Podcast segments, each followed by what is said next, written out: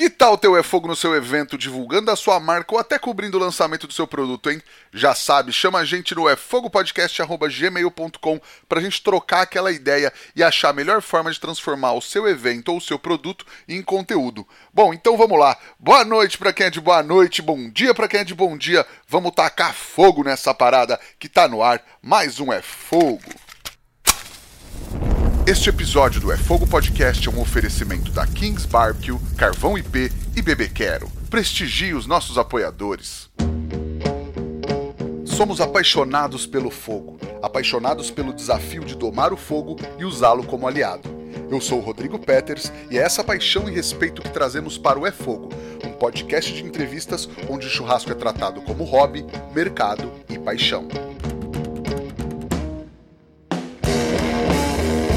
Ele é chefe de cozinha, especialista em cozinha brasileira e hoje está à frente do Lobozó, que é focado na cozinha caipira da Paulistânia. Se você não sabe o que é isso, fica tranquilo que o Gustavo Rodrigues Fica tranquilo que o Gustavo Rodrigues vai explicar. Seja muito bem-vindo ao É Fogo, Gustavo. Fala, Rodrigo. Um prazer estar aqui com você hoje, cara. Pô, o prazer é meu, cara. O prazer é meu falar contigo, é, apresentar pra galera o Lobozó para quem não conhece e apresentar a cozinha caipira da Paulistana também para quem não conhece. Já falou um pouco aqui é, sobre o livro do, do, do, Dória e tudo mais, mas vamos, vamos falar mais a fundo sobre isso hoje, né? Ah, legal. É, o, o livro do Dória foi é, é a base inspiradora do restaurante, né?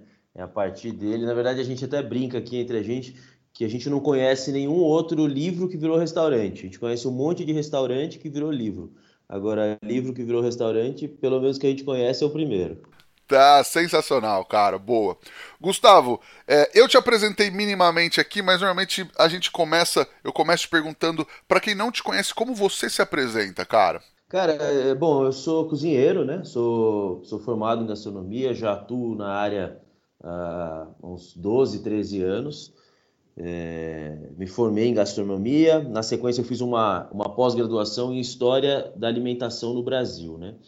É, essa pós ela foi decisiva para eu escolher o meu caminho dentro da cozinha, né? Eu sempre, eu sempre gostei muito da cozinha brasileira e, e aí depois dessa pós foi, foi certeiro que era o que eu queria fazer na minha carreira. Daí eu tive uma, uma, uma série de oportunidades de trabalhar em restaurantes legais aí, é, uma oportunidade que foi muito boa também, que, que mudou bastante o meu jeito de olhar, foi é, morar em Belém do Pará. Né? Eu fui para lá, o Thiago Castanho me convidou para ser subchefe do Remanso do Bosque, que ele ia abrir na época. Eu fui para lá, fiquei quatro anos, fiquei um ano no Remanso do Peixe, enquanto ainda estava em obra o restaurante, e depois fui para o Remanso do Bosque, fiquei por três anos lá. É, daí voltei para São Paulo, e aí comecei a empreender. Então, quando eu voltei, logo que eu voltei, eu estava muito preocupado com peixe, né? Eu procurava peixe bom, tinha uma certa dificuldade de, de, encontrar aqui em São Paulo, até por desconhecimento mesmo dos canais. Fui me envolvendo no assunto, acabei virando amigo de um, de um pessoal legal aí que trabalhava com peixe. Me associei com um cara e montamos uma peixaria lá no Tatuapé. Um imóvel que, que era perto da, da casa da minha esposa, que, que na época era minha namorada. E aí a gente montou a peixaria, fiquei lá uns, uns três anos com a peixaria. É, depois eu e meu sócio acabamos rompendo, continuei ainda muito envolvido com o negócio de peixe, até hoje tenho um envolvimento legal com isso. E no mesmo imóvel que era peixaria, eu abri meu primeiro restaurante depois que a gente rompeu, né? E que era o Kibebe Cozinha Brasileira. E, e aí foi quando eu comecei de fato a empreender na área de restaurante, né? Então eu fiz o Kibebe, depois tive food truck, tive, fui sócio de bar, de um outro restaurante também que a gente fechou na pandemia. E, e agora o Lobozó, que também foi lá no comecinho da pandemia, que a gente é, começou, a obra ficou pronta, até isso aí foi uma, foi uma fatalidade interessante. A obra ficou pronta no dia 10 de março de 2020, né? O pedreiro entregou as chaves para gente. E, cara, logo na sequência veio o lockdown, né? Veio a pandemia. E, e aí a gente segurou um pouco para abrir, depois começamos apenas com delivery e, e agora a gente está com um ano e meio de salão aberto, né? E, e, o Lobozó é a história basicamente minha, do, do Dória e do Marcelo, que é do Jiquitaia também. Né? O Dória, quando escreveu o livro, ele e o Marcelo são sócios no livro, escreveram juntos, né? É, logo depois eu tive acesso ao livro e a gente já estava em várias conversas e, e, assim surgiu essa ideia de fazermos um restaurante com, com a ideia, com a pesquisa que já estava reunida ali naquele livro, né? E, e, é daí que nasce o Lobozó, dessa nossa parceria aí, a gente compartilhou muito, trocou muita ideia e, e, chegamos aí no que é hoje esse restaurante, que representa essa, essa pesquisa em cima da cozinha caipira da Paulistânia, né? Sensacional, cara. Eu vou voltar um pouco na tua história. Eu queria te perguntar quais as tuas primeiras lembranças de cozinha da vida, assim, as suas primeiras memórias. Ah, cara, eu, eu venho de Parelheiros, né? Parelheiros é o, é o último bairro de São Paulo, na Zona Sul. Então é quase uma zona rural dentro da cidade de São Paulo. Eu cresci lá, morei lá até os meus 18. Minha família, inclusive, até hoje mora lá. E, e é uma, eu cresci numa chácara, né? Então é, sempre teve esse contato muito próximo aí com a natureza e com o cozinhar a céu aberto, a céu aberto né? Então, é, eu lembro que meu, eu fui criado pelo, pelo meu avô, pela minha avó, e meu avô ele cozinhava na, no fogão a lenha. É, eu lembro que aos finais de semana tinha um negócio legal. Ele, meu, meu avô e minha avó tinham cinco filhas. E no sábado e domingo vinham todas com os maridos, com os filhos. Então ficava a família sempre reunida assim num sábado ou domingo, né? E o café da manhã ele tinha uma chapa daquelas chapas mesmo de padaria. Ele fazia um, um, um pão com mortadela, colocava pimentão no meio. Cara, isso é uma coisa que me marcou muito, assim. Eu, até hoje, quando eu tô assim, às vezes eu acordo no final de semana, eu vou lá, compro uma mortadela fatiada fininha, pego um pimentão, faço na chapa aqui em casa. É um negócio que eu adoro e que me lembra muito a infância. Que legal, cara. Então você já tem essa essa raiz, é, entre aspas, caipira, assim, do campo, né? De uma comida, é, enfim, que, que tem essas características, né? É, assim, eu cresci dentro da cidade de São Paulo, né? Eu estudava mais aqui para Santo Amaro, então é, eu tinha o convívio com a cidade, mas quando voltava para casa à tarde, quando criança, era no, as nossas brincadeiras eram no mato, né? Então era eu, meu primo, que tem a mesma idade que eu, a gente brincava de facão no meio da, da, do, da chácara lá, cortando coisa, é, a gente brincava de, de, caçar. E a minha família sempre teve muito esse aspecto de cozinha mesmo, né? Então, sempre foi uma atividade que reunia a família, né? É, nos almoços é, de final de semana também, eu lembro de estarem todas as minhas tias sentadas em volta da mesa assim, cedo, uma cortando cebola, outra limpando alface, outra cortando vagem. Então, sempre foi uma atividade da família, né? E, e a gente tinha galinheiro, é, então teve uma época que meu pai criava porco. Então, assim, tinha muito esse contato, né? Tinha essa coisa da cozinha até mesmo antes da cozinha. Então, que hoje eu acho que a, a, até antigamente também o pessoal da cidade, a criançada da cidade não tinha acesso, né? De ver um animal ali é, e ver aquilo se, se transformando em comida, né? Então, é, eu acho que uma das grandes oportunidades que eu tive de crescer num lugar como esse foi de ter esse contato é, e de ter essa, essa visão que hoje, para mim, fica muito claro que é muito próximo do que é a vida no interior de São Paulo, né? ou no interior da Paulistânia no geral. Então a cozinha caipira ela estava presente no meu, no meu dia a dia porque eu, minha família era caipira, né? É, e a gente morava numa zona, pode-se dizer, uma zona rural da cidade de São Paulo. Sim, sim. E aí, cara, quando você foi é, estudar, e aí você falou que gostava bastante de, de cozinha brasileira, quando que você teve esse primeiro contato com a culinária caipira? Porque assim, culinária caipira meio que não é estudada, não é ensinada, principalmente academicamente, assim, é até meio, meio renegada em alguns pontos, né? É verdade, cara. Assim, é, até, até por isso, hoje, da minha ligação forte com isso, é, eu lembro que quando eu fui para Belém, e até em outras oportunidades, mesmo quando eu viajava para o Nordeste, para Bahia, né? Ia para. Eu cheguei uma vez que eu fui para o Rio Grande do Sul, eu via que, que as pessoas estavam comendo uma coisa que elas tinham certeza o que era, né? Elas tinham um nome para aquilo. Então, é, lá em Belém, a, a, comida paraense é o tucupi, é o peixe, é a maniçoba. É, na Bahia, você vai lá, tem o dendê, vai ter o peixe também. No, no Rio Grande do Sul, churrasco. Isso as pessoas sabem o que é.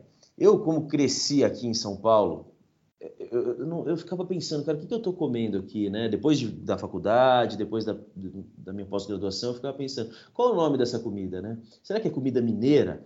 porque é, talvez fosse o que mais se aproximava assim de definição do que eu comia, mas eu nunca nem tinha ido para Minas, minha família não é de Minas, então como que eu cresci comendo comida mineira se a gente não é mineiro, né? E depois da pesquisa do Dória, depois do livro dele, ficou muito claro na minha cabeça que o que a gente come é era a cozinha caipira da Paulistânia, né? Que é essa cozinha do meio do Brasil. Ela não é só de Minas, ela não é só de São Paulo, ela não é só de Goiás, ela é do meio do Brasil. E, e eu acho que é a coisa mais importante do livro, a coisa mais importante da pesquisa é dar nome a isso, né? É, e a partir desse, dessa definição, eu de fato encontrei que era o que eu, o que eu comia, o que era o que eu cresci comendo e vendo, né? E, e me, me, interessei mais ainda pelo assunto, né, cara? Porque é, depois da minha experiência lá no Pará, quando eu voltei, eu vi que assim tem uma valorização, teve uma valorização muito grande da cozinha paraense, da cozinha amazônica, assim como diversas outras é, cozinhas brasileiras a cozinha caipira ainda era isso mesmo, renegada, né? Ainda é uma coisa, até hoje é uma coisa assim um pouco menos valorizada, uma coisa barata, muitas vezes associada a uma comida só de almoço, não se janta, não, não tem o jantar da cozinha caipira, né? É raro isso. E, e aqui em São Paulo, uma cidade de restaurantes, uma cidade em que as pessoas comem por lazer, né? Comem para conhecer, para experimentar coisas o jantar ele é importantíssimo para posicionamento, né? E, e daí que eu começo a me interessar cada vez mais por isso, culminando aí agora no, no, no restaurante, que é a prática disso, né? Colocar essa cozinha de uma forma valorizada é, na mesa também aqui dentro da cidade de São Paulo, né? Não que não seja valorizada de maneira nenhuma, ela é valorizada assim, mas em meios urbanos muito menos, né? eu consigo colocar como exemplo assim a quantidade de restaurantes franceses e italianos que a gente tem na cidade de São Paulo e quantos restaurantes de cozinha caipira a gente tem, né? Então, é, essa é uma demonstração da, da, de como não é tão valorizado em, em, num centro urbano como o de São Paulo. Mas, a partir da pesquisa, a partir daquele momento, eu comecei a ver que a gente tem, sim, uma coisa muito, muito valiosa e que pode ser trabalhada de diversas formas, né? Putz, cara, e você falou o lance do jantar, eu nunca tinha pensado nisso. É muito legal como, como é isso, né? A gente não imagina jantar uma comida caipira ou um restaurante, entre aspas, mineiro tal. Isso nunca passa pela cabeça, né? Pois é. Não, e assim, cara, você vê, o, Lobozó mesmo, é, o nosso movimento é muito mais forte no almoço do que é no jantar. Existe um movimento no jantar, é, mas eu, não acho que nem só a cozinha caipira, tá? Eu acho que a cozinha brasileira, na verdade, é, por exemplo, você pega lá o Mocotó, restaurante que eu adoro, do Rodrigo, que é um chefão. O almoço é sempre lotado, né? Sempre muito cheio. O jantar é movimentado pra caramba, mas é, eu acho que quando se compara com. Inclusive, eu, eu, vou várias vezes no jantar, porque é mais fácil de, de, de comer, de encontrar lugar. E, então, eu acho que isso está muito relacionado também com a cozinha brasileira, que tem uma visão de que a cozinha brasileira é pesada que é um termo super genérico, que significa quase nada, e, mas está no, no, é como se fosse uma lenda urbana, está aí na cabeça das pessoas de que cozinha brasileira, cozinha caipira, cozinha nordestina, sertaneja, né, é, é pesada. Eu, eu, gosto muito de usar um exemplo que a gente tem na cozinha caipira, que é o cuscuz. Né? Cuscuz é, é um dos pratos mais leves no conceito de é, quantidade de gordura, de fácil digestão, de, de ser um prato, é, como eu posso dizer assim, um, é uma farinha, né? Uma farinha hidratada. Então, assim, é muito leve. Quando eu olho para esse prato, eu penso que é um dos pratos mais leves da nossa culinária. E as pessoas saem para jantar um, um, uma lasanha, um nhoque num restaurante italiano e consideram que é mais leve do que comer um cuscuz no Lobosó, por exemplo, né? Sim, sim, realmente, cara. Putz, legal, nunca tinha pensado nisso. E aí eu acho que tem essa associação da cozinha brasileira com uma cozinha mais pesada, que aí ela não, acaba não sendo funcional para o jantar. É, na cabeça das pessoas, né? Porque tem, tem muita coisa, tem um repertório imenso da nossa cozinha que funciona super bem para jantar.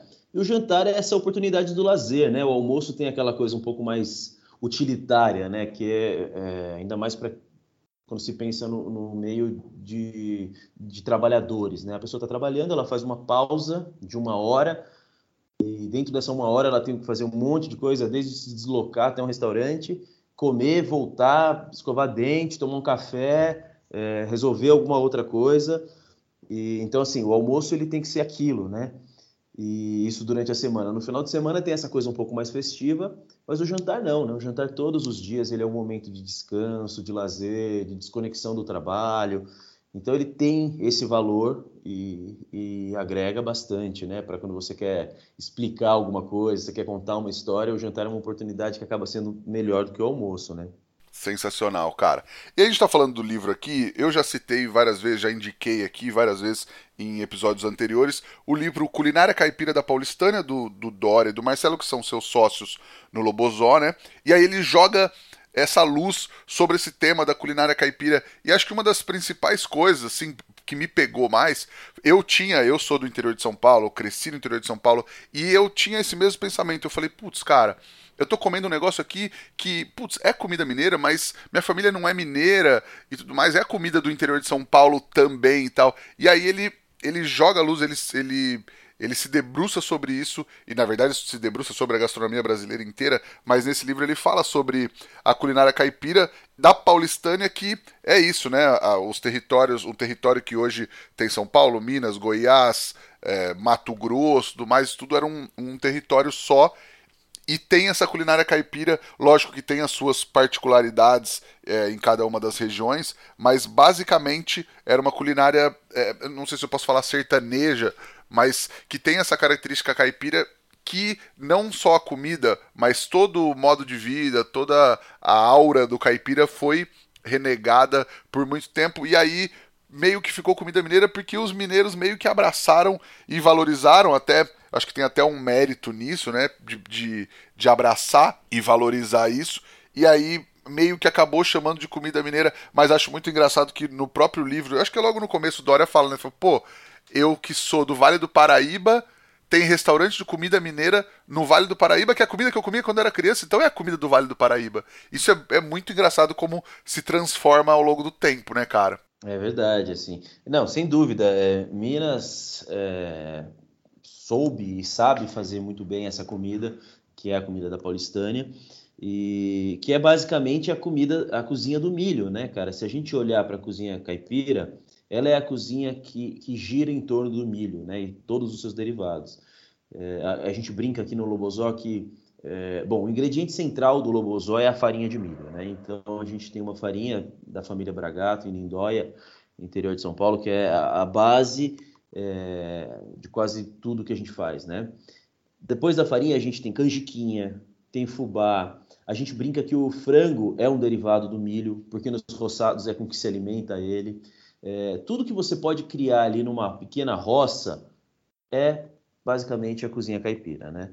Então, é, hoje os principais ingredientes do lobozó, depois do milho, a gente usa muito abóbora, a gente usa feijão, é, o frango, o porco, que são essas essas proteínas animais utilizadas pelo caipira, né? Que não, não, não, não é o gado, que era muito caro, que era um produto e não um, algo para se comer, né? E, e, se a gente olhar esse meio do Brasil chamado de Paulistânia, é, é muito parecido. A disponibilidade de ingredientes é muito parecida. Então não tem como essa cozinha ser só de Minas é, e ter sido exportada de Minas para o resto da Paulistânia, porque as pessoas nem se conheciam, não tinham esse contato. A gente tá, hoje a gente vive um mundo ultra conectado. É, cara, isso não existia antes. Então, os ingredientes eram os mesmos, a região ali sendo tomada por, um, por um grupo. É, na verdade, o caipira, o primeiro caipira era um índio guarani. Então, a gente tem essa cultura guarani e essa disponibilidade de ingredientes guiando aí o que, que é essa cozinha caipira da Paulistânia, né? É, aí, de fato, com o tempo, Minas é, acabou virando essa meca da cozinha é, do interior, né, da cozinha que aí passou a ser chamada de cozinha mineira. E até hoje, né, a gente vê assim que existe uma cozinha muito boa e muito forte nos interiores de Minas, até nas, na capital é, tem essa representatividade maior do que tem em São Paulo, né? São Paulo é aquela cidade que você encontra de tudo, você come de pizza, sushi em, em qualquer lugar, e mas dificilmente você vai encontrar uma cozinha caipira.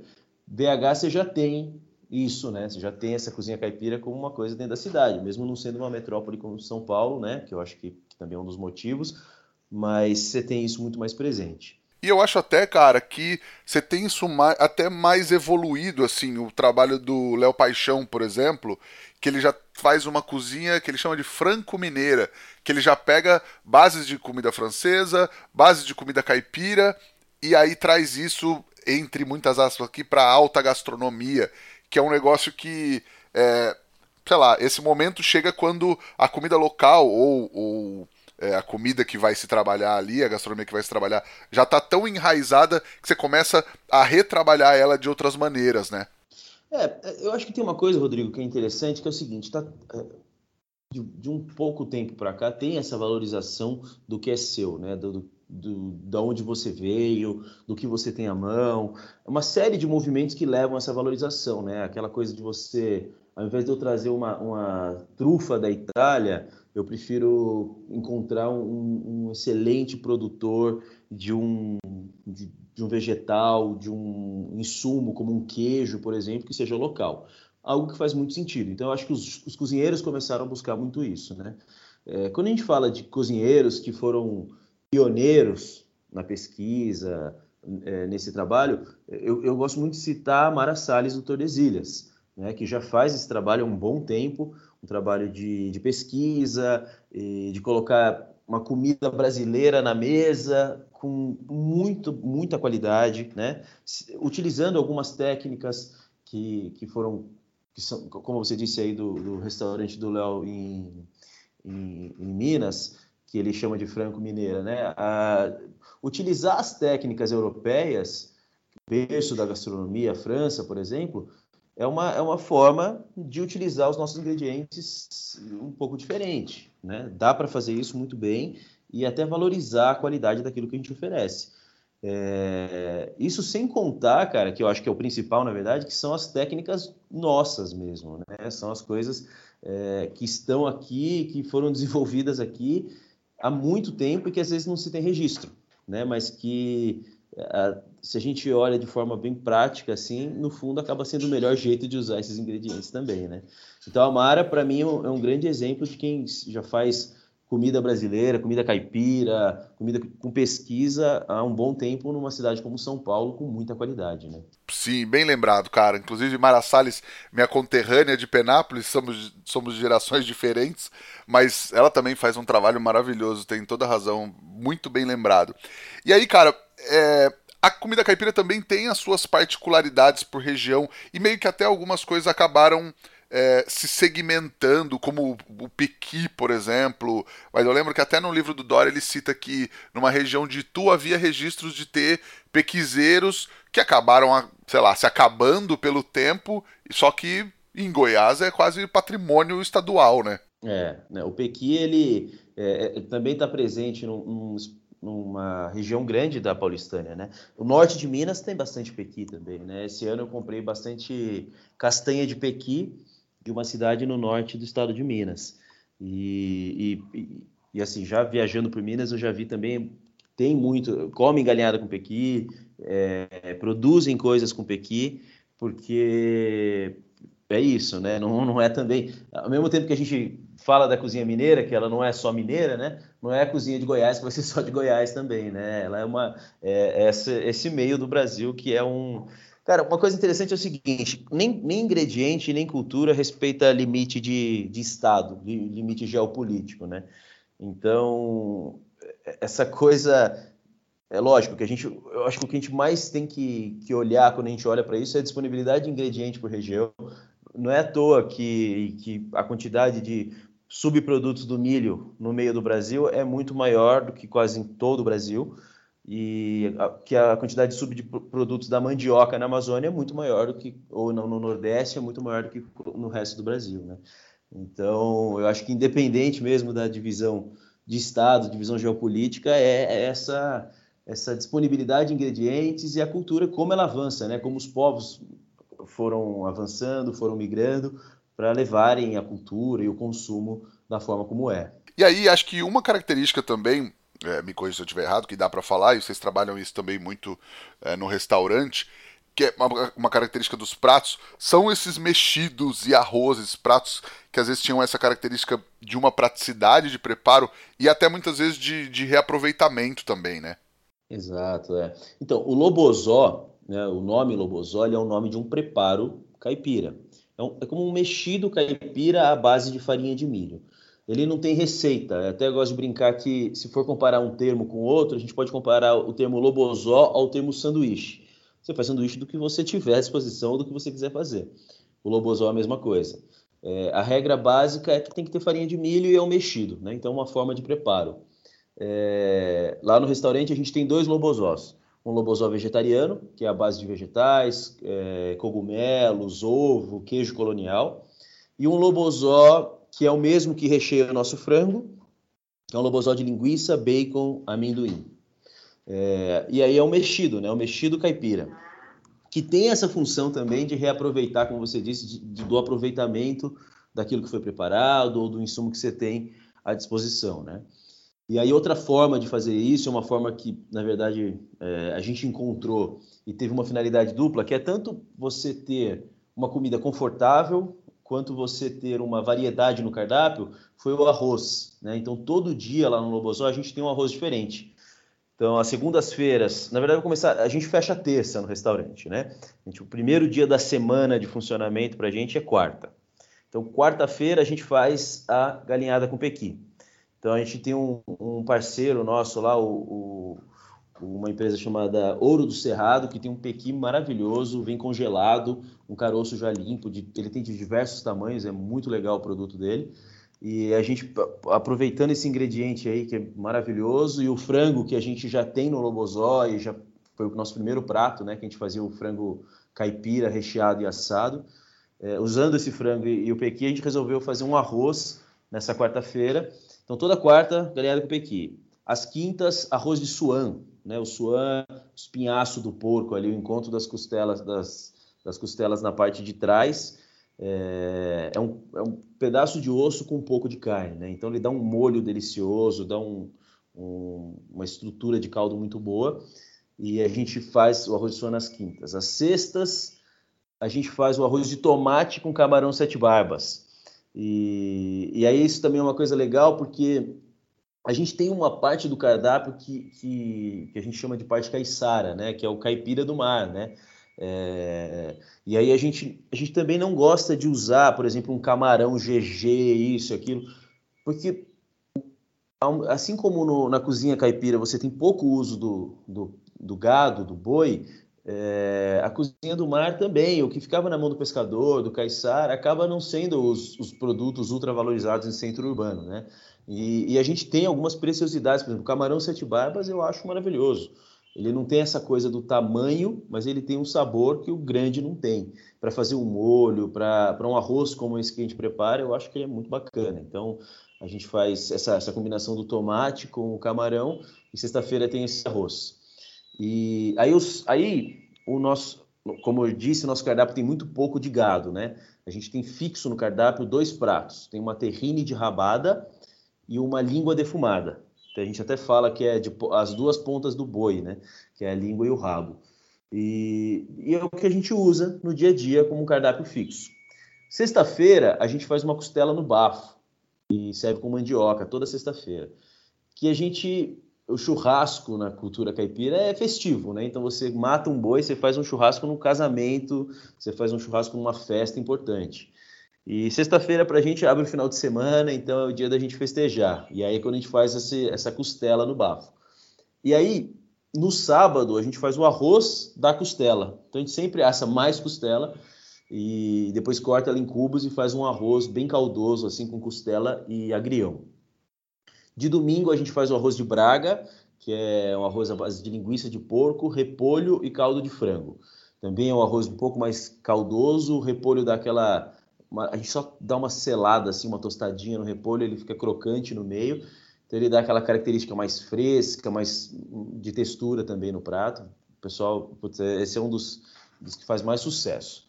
E aí de segunda-feira a gente faz o arroz de carreteiro, que é o outro prato de carne que a gente tem no, no restaurante, né? Mas só tem as segundas-feiras também, que o, o, carreteiro é o arroz do fim de festa, né? Você até estava falando aí que, o, que geralmente é, o, se faz depois do churrasco, a gente conversou um pouquinho antes, é o arroz do fim de festa. E segunda-feira é o último dia da semana para a gente. Terça-feira a gente fecha. Segunda é o dia que a gente recebe um monte de, de colegas, de pessoas que trabalham na área de hospitalidade, restaurante, bar, hotel. E então a gente até optou abrir por causa disso, porque acaba sendo um lugar legal para compartilhar com, com, os colegas, com os amigos. E aí, segunda-feira, fecha a semana fazendo o carreteiro. Então, cada dia da semana a gente tem um arroz, a gente sempre consegue ter um aproveitamento muito bom dos insumos e dar uma diversificada no cardápio, né? Variar um pouco dentro de uma casa pequena, com uma cozinha super enxuta, que a gente consegue ter opções diferentes todos os dias. Sim, poxa, cara, e esse horário a gente tá gravando 10 horas da manhã, eu já comeria todos esses arrozes agora, cara. Deu fome aqui. Mas, cara, de repente, para quem ouviu a sua descrição do Lobozói, falou: putz, mas isso parece um cuscuz, cuscuz paulista tal. Qual que é a diferença de um para o outro? É, o cuscuz ele tem um formato e o cozimento dele é diferente, né? O lobozó é um mexido, então é algo que você faz numa panela, adicionando os ingredientes e misturando.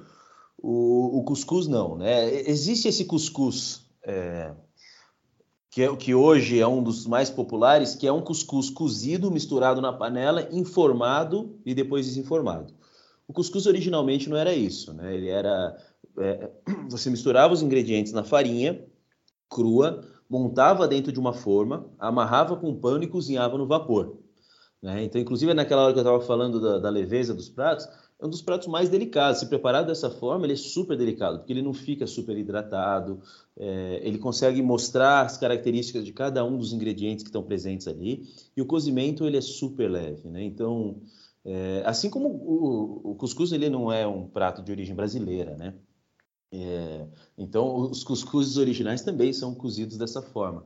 E essa era a grande virtude é, do cuscuz, que com o tempo, por uma questão de praticidade, de uso no dia a dia, acabou mudando e hoje o que mais se tem, o que é mais popular é o cuscuz cozido na panela e depois só informado. Então acabou virando meio que só um formato do prato, né?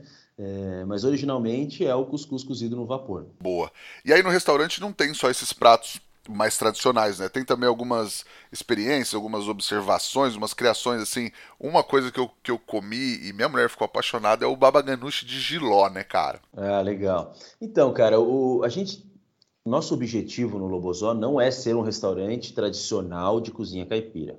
É, a nossa missão, em poucas palavras, eu posso dizer que é reescrever a cultura caipira na vida moderna.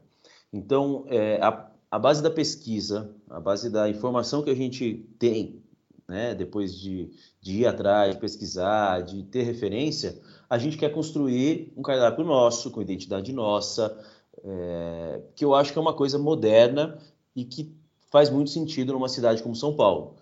Então, a gente se inspira sempre na cultura caipira, né? E a gente até brinca que o nosso cardápio ele é dividido entre paulistânia e pauliceia. Paulistânia é essa a parte mais tradicional, né, na, que é a parte da cozinha caipira, e a Pauliceia, que é a brincadeira com a Pauliceia desvairada de São Paulo ser essa cidade que ela é e que reúne tudo, né? E aí a gente poder fazer essas brincadeiras. Então, por exemplo, o Baba que é esse que você falou, é... cara, ano passado eu fiz uma viagem para São Luís do Paraitinga. Fiquei uns dias lá descansando e fui num bar, chama-se Calçada Luizense, um bar super legal no centrinho da cidade, assim, pequeno, né? É super charmoso. E aí eu vi uma coisa que me chamou muita atenção, que era um giló frito a um real. Cara, eu nunca mais vi nada de um real. Até brinquei com o garçom no dia, eu falei assim, pô, vou ter que pedir cinco, né? Porque se eu te der uma nota de cinco reais, você não vai ter troco. Porque não tem mais nada, né? Nem chiclete custa um real.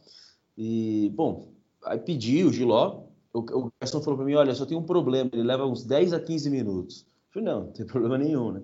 E aí veio o giló, elas fritam por imersão, uma temperatura um pouco mais baixa, ele vem verdinho, frito. E, cara, você só joga um sal e pimenta, toma uma cachaça e vai com aquilo ali. É maravilhoso, assim. Fica doce, fica muito bom. E, cara, eu voltei com isso na cabeça. Falei, não, eu quero fazer alguma coisa. Só que a gente não tem como fazer uma fritura a baixa temperatura durante o serviço. E, e também não daria, ia complicar muito o nosso serviço. Falei, pô, vou fazer uns testes aqui. Fui lá, fritei o giló da mesma forma que ela faz, E aí a gente esfriou, é, resolveu descascar e, tentar fazer virar um prato frio, né? E aí virou o baba de Giló, que valoriza muito esse aspecto do, do sor dele. A gente no restaurante resolveu finalizar com amendoim e queijo de cabra.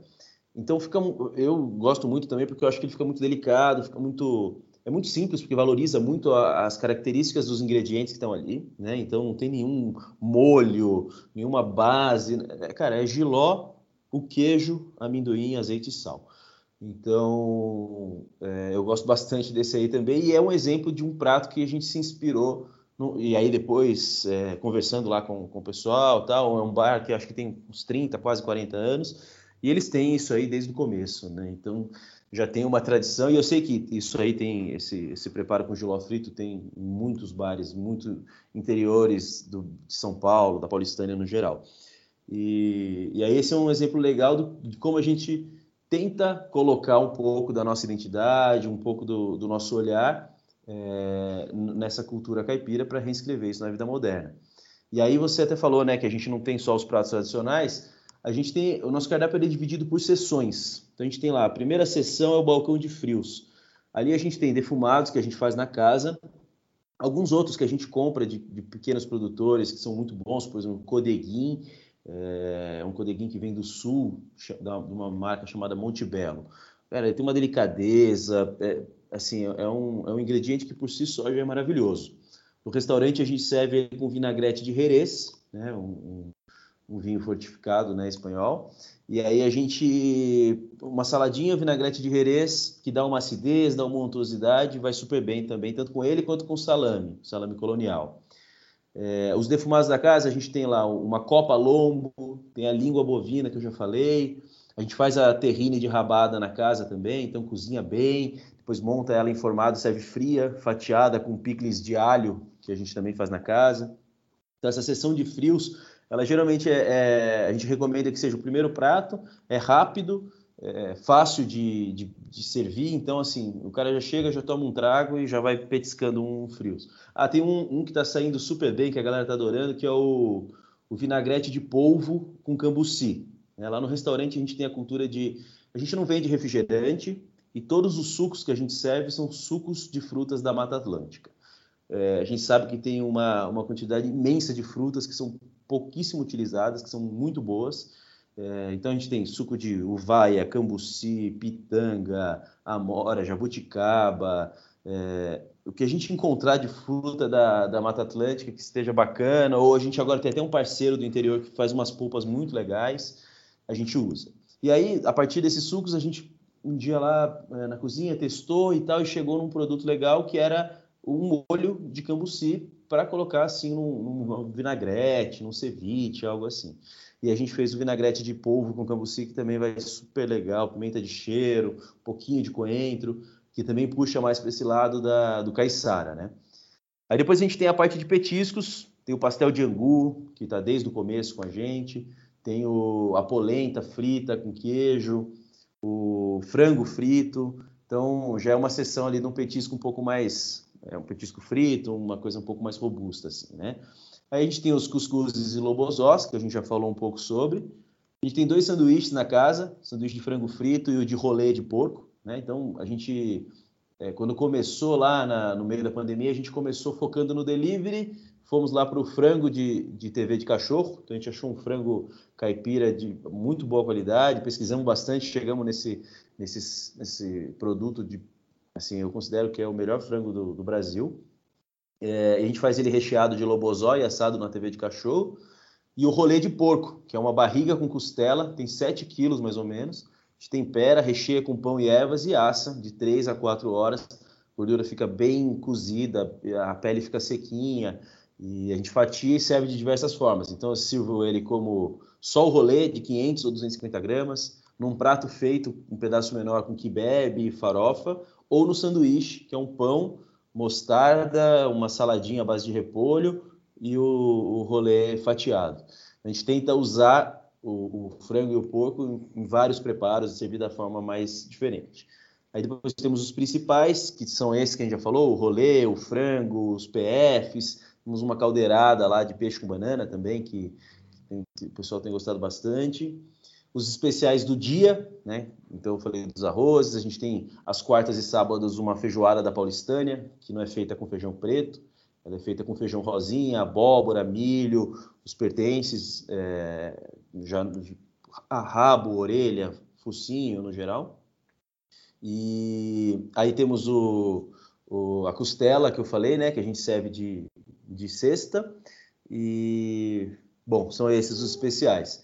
E aí é, nosso cardápio é mais ou menos dividido dessa forma, assim, sabe? Ele fica uma coisa bem informal, dá para o cara ir lá comer um, um sanduíche, dá para ir lá passar a tarde petiscando enquanto toma uma cachaça, uma caipirinha, um vinho, ou dá para fazer uma refeição mesmo, com, comendo um PF, tomando um suco, uma, uma, refeição em família. Nosso frango serve até cinco pessoas, dá para o cara pedir um frango no meio da mesa e, e passar a tarde comendo com a família ali. Maravilhoso, cara.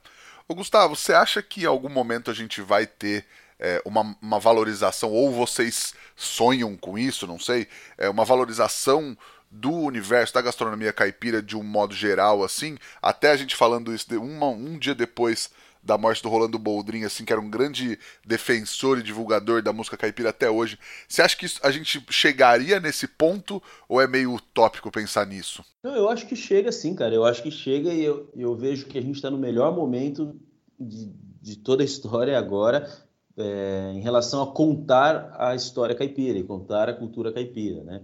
É, eu vejo muitos é, jovens profissionais de diversas áreas que fazem trabalho maravilhoso em relação à cultura caipira, né? Então, assim, se a gente não for falar de gastronomia, tem, por exemplo, o, o Bruno, Bruno Brito da Arado. Eu tinha certeza que você ia citar o Arado, que também sou apaixonado, cara.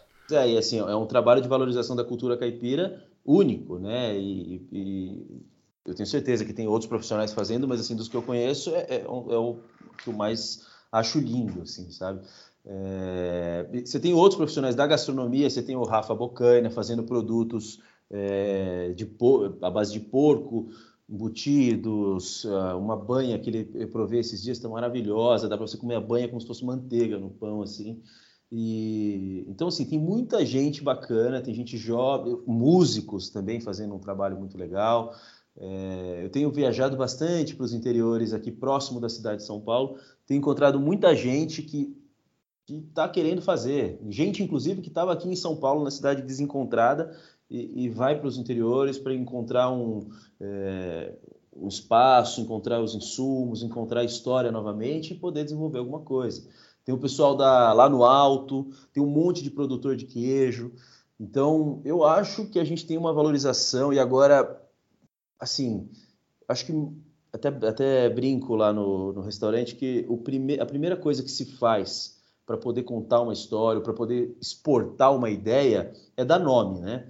Então, eu acho que esse trabalho que o Dória fez, essa pesquisa, e, e conseguir resumir isso na cozinha caipira da Paulistânia, ou na cultura caipira da Paulistânia, é o primeiro passo para a gente poder valorizar isso mesmo, explicar e contar para as pessoas.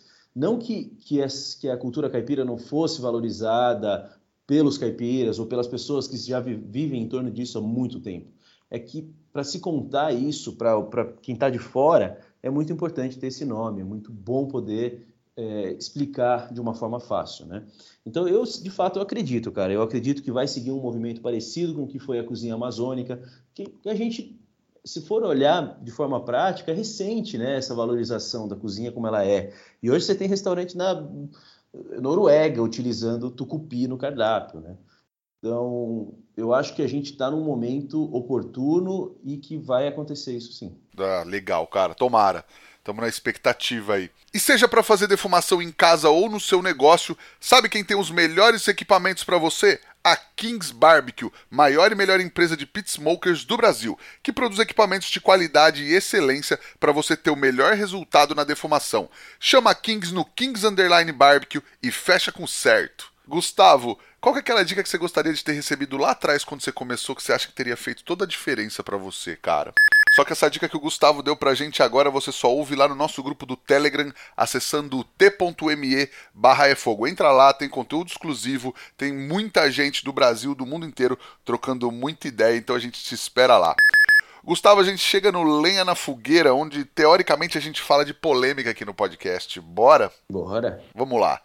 Comida caipira é uma gastronomia menor, mais simples, menos complexa, menos técnica ou mais fácil? Cara, eu sinceramente não acho que existe nenhuma culinária, nenhuma cozinha que seja menos complexa, que seja mais fácil. Eu acho que tem é, talvez um, uma falta de conhecimento de alguma coisa, né? Por exemplo, eu consigo te dar um exemplo aqui de técnica e de pesquisa que quase mesmo sendo uma das coisas mais comidas no Brasil, pouquíssima gente faz bem feito. Torresmo. Cara, é um, é um produto maravilhoso que se o cara não tiver, não souber exatamente o que está fazendo, não tiver controle de temperatura, não tiver é, preparo, não tiver conhecimento do ingrediente, não tiver pesquisa, ele não consegue chegar num produto fenomenal, como alguns chefs, como por exemplo meu sócio Marcelo faz no Jiquitaia, como o Rodrigo faz no Mocotó, é, não, é, não é uma coisa tão simples assim. Haja visto o bando de, de bar que a gente vai e tem torresmo seco, queimado, é, usando uma porrada de coisa industrializada. Então, eu não acho. Eu acho que é só. Quem, quem imagina que tenha pouca técnica em alguma cozinha é só porque não conhece bem aquela cozinha. Tudo que você pegar, toda cozinha que você pegar e for com atenção, e for destrinchando, você vai chegar num momento em que o ingrediente vai ser decisivo, em que a técnica vai ser decisiva, que a pesquisa, que a calma, que às vezes parece aquela coisa intuitiva que a avó, que a mãe, que, que os cozinheiros de interior fazem, né? É, sinceramente, eu não acho que tem intuição, eu acho que tem tempo, tem olhar, tem, tem técnica demais envolvida. Então, de, de, fato, eu não acho que isso se aplica nem para cozinha caipira nem para nenhuma outra, cara. Perfeito. E aí a gente chega na nossa pergunta de um milhão de reais que transforma todo mundo em poeta aqui no podcast. Gustavo, o que o fogo significa para você? Cara, é, é transformação, né? É... Assim, quando eu olho para a cozinha em si, né? E hoje, até, até seguindo um pouco na linha da última resposta, antes eu achava que a coisa mais legal que existia era você cozinhar num forno combinado. Hoje eu acho que a coisa mais legal que existe é você cozinhar direto no fogo ao ar livre, né? É, então é o que eu mais gosto, é o que eu faço no meu momento de lazer, é, é o que eu gosto de fazer, é isso. É, eu entendo que tem essas outras. Não estou desvalorizando o forno combinado, não estou dizendo que o Josper é ruim, não, nada disso. Tudo é bom, mas não é a coisa mais legal que tem. E no fundo, no fundo, no fundo, a gente está sempre procurando nesses equipamentos, nessas, nessas estruturas, o que aquele fogo que a gente primeiro acendeu como humanidade representa para a gente. Aquela transformação, aquela mudança. Então, acho que o fogo é transformação, cara. Se eu puder resumir uma palavra, é isso. Boa, maravilhoso.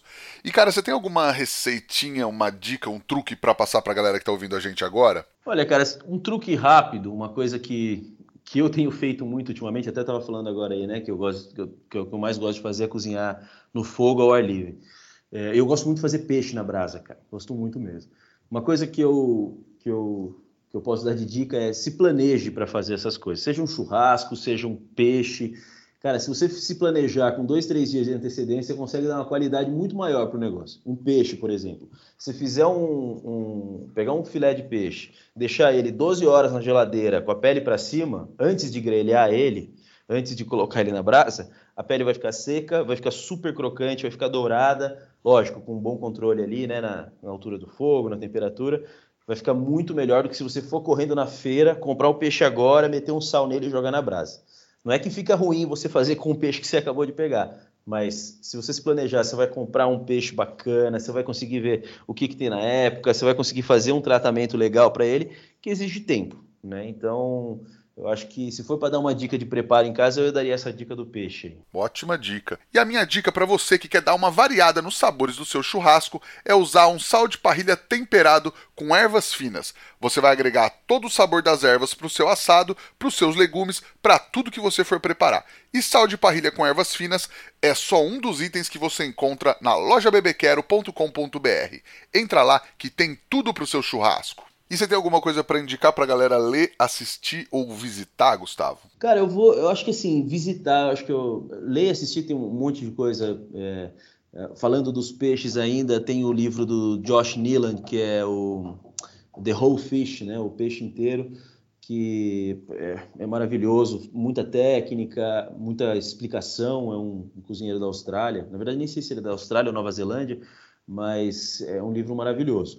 Mas se eu pudesse indicar alguma coisa de visitar dentro da cidade de São Paulo, seria o bairro do Bom Retiro, cara. Eu tô, assim, é, fascinado pelo bairro, tô toda semana lá, eu vou almoçar lá, tem um monte de restaurante pequeno, restaurante coreano, tem restaurante judaico, é, tem, tem bar, boteco, é um lugar que não, não, não é hypado, não está lotado, não é caro e se come muito bem, é preços muito bons.